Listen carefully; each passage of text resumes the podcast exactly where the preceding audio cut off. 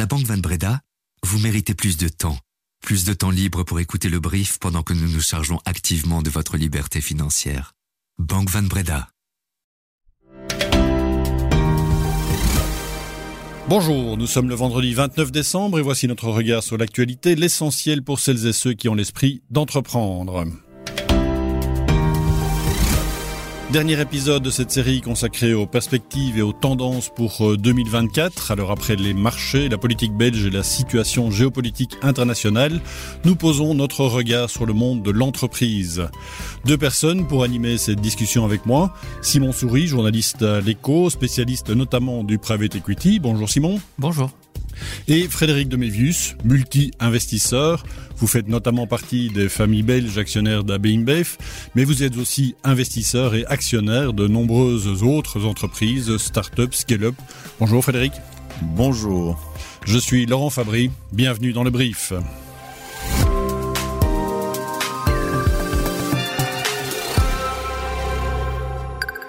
Alors en trois ans de crise quasi ininterrompue, avec la crise sanitaire, puis la crise énergétique et la flambée des prix, les entreprises ont franchement morflé ces dernières années et on a le sentiment que les cartes ont été largement redistribuées et que le monde entrepreneuriat a changé, fondamentalement changé. Alors avant d'entrer dans le vif du sujet, Simon, vous nous faites un petit récap de ce que 2023 a été dans le monde des entreprises. Winter is coming, l'hiver arrive. Peu avant l'été 2022, Sequoia, c'est l'un des principaux et plus influents capital risqueurs au monde, prévenait que les startups et les scale-up allaient devoir se préparer à des temps difficiles. La prédiction est devenue réalité. En un an, le flux d'argent vers les sociétés de croissance s'est brusquement tari. À l'échelle mondiale, on parle d'un recul de 45%. En Europe, seulement 45 milliards de dollars ont été injectés dans ces entreprises cette année. On est presque à la moitié des 82 milliards de 2022 la Belgique n'est pas en reste et notre pays suit la tendance. Au cours des premiers mois de l'année, les entreprises technologiques et biotech belges non cotées en bourse ont levé près de trois quarts de moins que l'année précédente. D'ici le nouvel an, on devrait être à moitié moins, ce qui veut toutefois dire qu'un mieux se dessine, tout comme l'inflation, la crise de l'énergie et autres joyeusetés ont fini par voir leurs effets quelque peu atténués pour les PME et autres grands groupes. Alors Frédéric, on a l'impression effectivement que les sources de financement se sont un peu taries pour les entreprises. L'argent facile, c'est fini? Avec la remontée des taux d'intérêt et la récession qui s'est annoncée et qui a eu un impact fort sur euh, la consommation des ménages, effectivement, les perspectives des entreprises petites et grandes ont été très affectées et l'argent facile, comme vous dites, euh, s'est tari sauf pour les très très bonnes entreprises.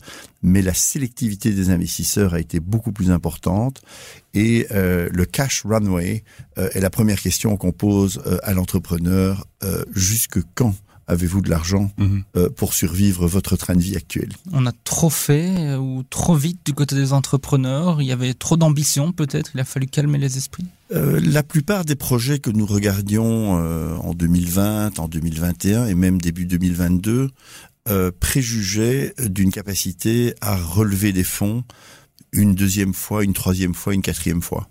Maintenant, les investisseurs demandent euh, beaucoup plus euh, quand serez-vous à votre break-even?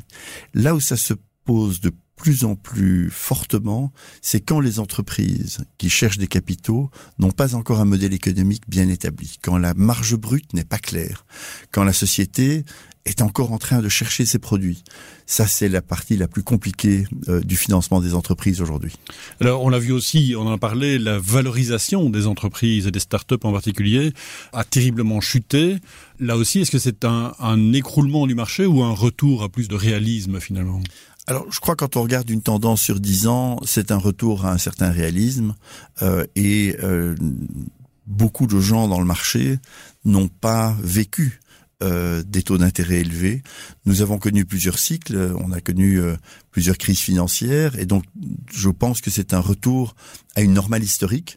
Nous aurons encore des situations où l'argent sera moins cher, mais pour le moment, en tout cas, on est sur une perspective de au moins deux ans où euh, les entrepreneurs doivent tenir compte d'une nouvelle réalité et les investisseurs également. On le voit, il y a différentes sources de financement qui existent pour une jeune pousse. On pense aux banques, banques qui sont parfois plus frileuses, euh, vers qui elles peuvent se tourner? Vers des investisseurs de long terme comme vous qui euh, voilà peuvent rester aux côtés d'une entreprise pendant de longues années? Idéalement, oui. En fait, l'entrepreneur qui voit la perspective de devoir lever des fonds plusieurs fois d'affilée doit privilégier un investisseur qui est capable, en prenant le premier ticket d'investissement, de suivre au tour suivant. Rien de pire pour un entrepreneur que de savoir qu'un fonds important ou moins important n'a pas les poches suffisamment profondes pour l'accompagner au cours de son travail euh, dans les années qui viennent et pour arriver justement soit à l'exit, soit à l'IPO, soit euh, à la rentabilité opérationnelle en termes d'EBITDA. Il est aujourd'hui possible de trouver des syndicats d'investisseurs qui ont cette perspective à très long terme. Les familles en particulier sont très friandes de participation à très long terme. Il y a assez de startups, vous trouvez assez d'entreprises, d'opportunités? Alors, il y a beaucoup d'entreprises, parfois un peu jeunes pour nous, parce que nous aimons investir quand les entreprises sont déjà dans les séries B, séries C. Et là, nous voyons des opportunités depuis maintenant 4-5 mois qui se sont réveillées, des sociétés qui ont fait le nettoyage, qui sont en mesure d'accepter des capitaux, du type de ceux que nous apportons, de, je dirais de 20 à 50 millions par investissement. Et donc nous avons un pipeline extrêmement fourni en Europe, en Belgique également, nous voyons des entreprises belges et aux États-Unis. Nous avons beaucoup regardé Israël pour des questions de technologie. Aujourd'hui, c'est compliqué d'y envoyer qui que ce soit, donc nous sommes un petit peu plus prudents aujourd'hui sur Israël. Mais il y a euh, des technologies là qui sont remarquables et des sociétés qui ont une vocation mondiale. Donc nous aimons toujours investir dans des sociétés qui ont une vocation mondiale. Nous pensons que malgré les portes qui se referment au niveau géopolitique, et vous l'avez couvert dans vos podcasts précédents, nous pensons qu'il faut viser des sociétés qui peuvent se déployer de manière mondiale. On en trouve aussi en Wallonie spécifiquement Tout à fait. Alors, il faut qu'il y ait un alignement avec la taxonomie européenne, une perspective mondiale, euh, des équipes de qualité, et donc nous avons plusieurs sociétés dans le pipeline que nous apprécions beaucoup. Alors depuis la crise sanitaire et la crise énergétique, on parle énormément de réindustrialisation de l'Europe, euh, mais sur le terrain, on constate souvent que la volonté de réimplanter les industries se heurte à des oppositions locales ou à des contraintes environnementales. Alors cette réindustrialisation, elle est effectivement vitale euh, pour l'Europe, mais à quel prix? Alors c'est une très bonne question de politique économique. Et il y a un élément que vous ne mentionnez peut-être pas encore assez, c'est le gap de compétences que nous avons laissé surgir mmh. entre nous et les sociétés chinoises en particulier. Euh, le prix, évidemment, c'est le prix de l'indépendance. Nous sommes partis en Chine comme un seul homme, si je peux dire, parce que le coût de la main-d'œuvre était beaucoup moins cher et nous avons en fait importé de la déflation pendant des années. Maintenant, nous nous rendons compte que tous les pays avec lesquels nous faisons du commerce ne sont pas nécessairement des amis et que nous devons créer nos propres alternatives. Je ferai un petit plaidoyer pour l'Europe à ce niveau-là. Je pense que nous devons imaginer ces questions au niveau européen, y répondre comme un bloc et ne pas faire cavalier seul quand c'est parfois tentant de le faire, parce que ces politiques industrielles, nous devons les repenser sur une période qui est malheureusement du temps long, alors que nous n'avons pas beaucoup de temps pour le faire. Est-ce que cette indépendance passe aussi par les investisseurs? On voit beaucoup d'investissements dans la tech, dans les services. À côté de ça, l'industrie, ce sont des process lourds, ça demande des investissements importants. Comment on fait? Qu'est-ce qui manque encore pour que les investisseurs aient d'apporter euh, les développements? Alors, euh, le régulatoire a été un très très grand soutien à des investissements, en particulier dans les domaines des énergies alternatives. On connaît évidemment euh, l'historique de tout ce qui est solaire et vent, où la Chine a pris une participation importante dans le marché et où ces entreprises européennes ne sont quasiment pas rentables malgré leur dominance dans le marché. Il y a d'autres sujets, l'hydrogène en est un, où nous voyons que il y a des technologies européennes remarquables en place et qui sont en train de se développer et qui attirent les capitaux nécessaires pour se développer, même dans ce que je considère comme de l'industrie plus lourde. Et nous sommes notamment très euh, investis et très fiers d'être investis dans ce qui est probablement un des trois meilleurs acteurs européens de la production d'électrolyseurs d'hydrogène. Alors, On a beaucoup parlé en 2023 des plans de relance à, tous les niveaux de pouvoir, euh, européen, fédéral euh, et régional aussi. En Wallonie, il y a quelques exemples de politiques industrielles qui ont été plutôt euh, réussies. Je pense au secteur des biotech, par exemple. Enfin, ça ne marche pas à tous les coups. Selon vous, est-ce qu'il y a une sorte de, mal wallon qui empêche le développement économique Comment est-ce qu'on ne parvient pas à faire émerger davantage de licornes, par exemple? Il y, a, il y, a, trop de saupoudrage dans les subsides publics? Non. Moi, je ne perçois pas le, le mal wallon de la même manière que vous. Je pense qu'il y a des sociétés remarquables en Wallonie qui ont pris des lignes d'investissement. Euh, je pense notamment à Aerospace Lab, mais voilà une société technologie de mhm. pointe wallonne. Cette société ne souffre absolument pas du mal wallon mhm. pour se développer de manière mondiale. Et ce n'est qu'un exemple. Donc il y a des sociétés de grande qualité en Wallonie.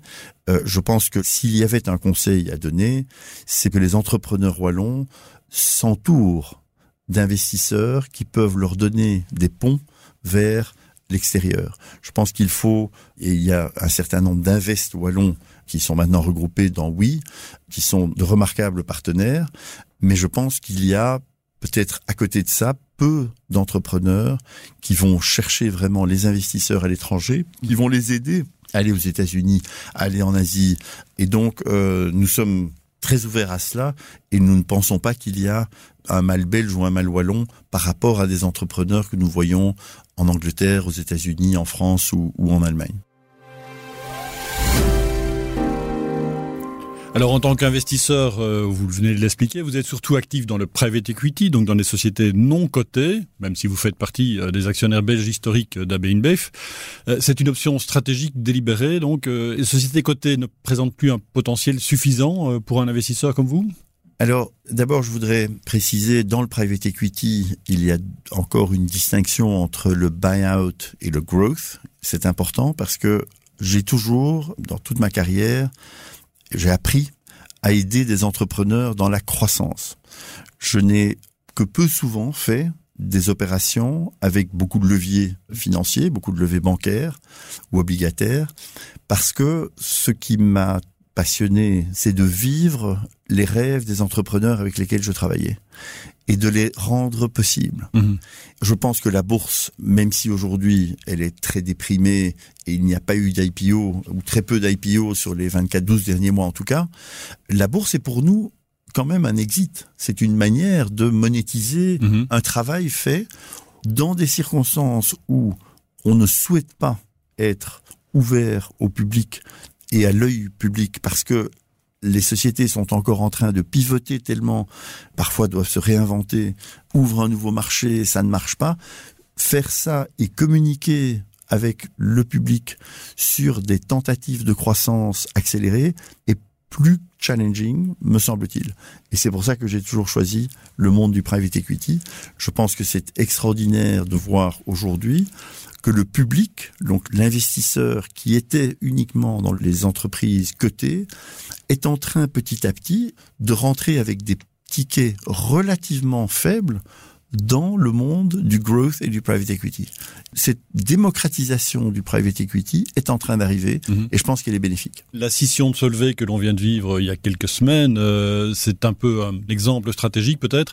Est-ce qu'à un moment, la taille et la diversification euh, d'une entreprise euh, importante devient un frein à la création de valeur? Je le présenterai peut-être un petit peu différemment. Je pense que les actionnaires de Solvay et Solvac en particulier ont identifié qu'il y avait dans le marché une valorisation potentielle très différente pour un métier par rapport à l'autre. Mhm. Il y avait mhm. une sous-valorisation de la partie spécialité chimique et la partie spécialité chimique pourra dès lors si elle le souhaite, si elle est devant une opportunité d'investissement, de lever des capitaux à des conditions de marché pour une industrie de spécialité chimique. Donc je pense que c'est une très bonne chose. On a beaucoup parlé du bonus d'Ilham Kadri, 12 millions d'euros pour cette scission. Quelle est un peu votre vue là-dessus? Écoutez, les politiques de rémunération, c'est une bouteille à encre, je dirais. Euh, si je regarde uniquement l'opération qui vient d'être faite de créer 2 milliards d'euros pour les actionnaires, je ne trouve pas que ce soit exagéré. Alors on termine sur une note un peu plus festive, puisqu'on est à la veille des fêtes. Vous avez investi dans le vin wallon. Vous voyez ça comme une distraction ou une réelle opportunité? C'est un secteur qui se développe fort d'ailleurs, et surtout en qualité. Euh, c'est réellement une opportunité, me semble-t-il. C'est une opportunité de donner à un domaine familial un nouveau départ. Le domaine familial était dans l'agriculture traditionnelle, qui sans subside ne rapporte rien faut le savoir. Euh, nous avons développé de nouvelles activités, le vin, également le maraîchage. Et le vin, c'est euh, effectivement dans notre cas au-delà de tout espoir. Je dirais après avoir beaucoup travaillé, nous arrivons maintenant à être positionnés dans, je dirais, le dessus du marché et euh, nous commençons l'exportation.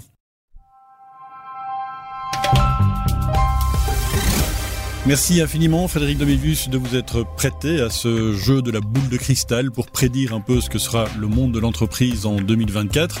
Merci Simon Souris de m'avoir accompagné aujourd'hui. Guillaume Cordeau était à la production de cet épisode.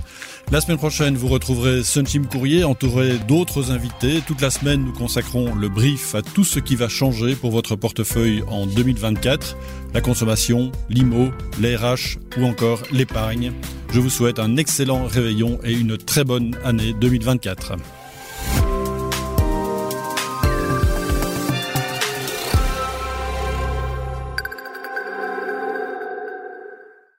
À la Banque Van Breda, vous méritez plus d'équilibre, plus d'équilibre financier, plus d'équilibre financier pour vous et votre entreprise pour pouvoir vous concentrer sur votre équilibre vie professionnelle, vie privée. Vous méritez également plus de Banque Van Breda pour votre vie professionnelle et privée. Banque Van Breda, réservé aux entrepreneurs et aux professions libérales.